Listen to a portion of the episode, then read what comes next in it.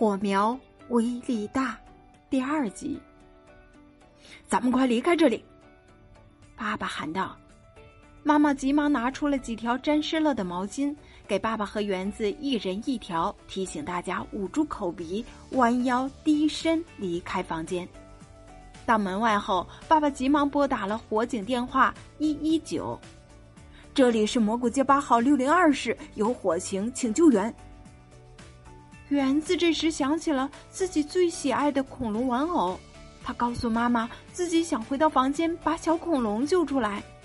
妈妈阻止道：“不要管其他物品了，先下楼离开这里。”园子连忙跑去按电梯按钮。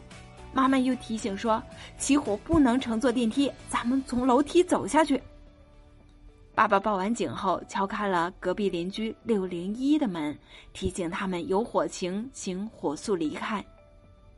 园子一家一边从楼梯往下走，一边大喊：“着火啦！”向大家通报了火情。园子一家跑到了楼外，一些邻居们也陆陆续续的逃了出来。这时，消防车来了，消防员们迅速的组织扑灭大火。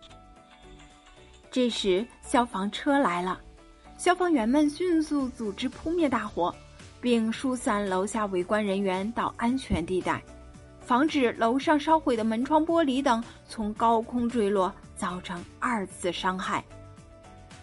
此时的整个六层已处在一片火海之中，七层及以上楼层的部分邻居还没来得及逃出来，被困在了火场中。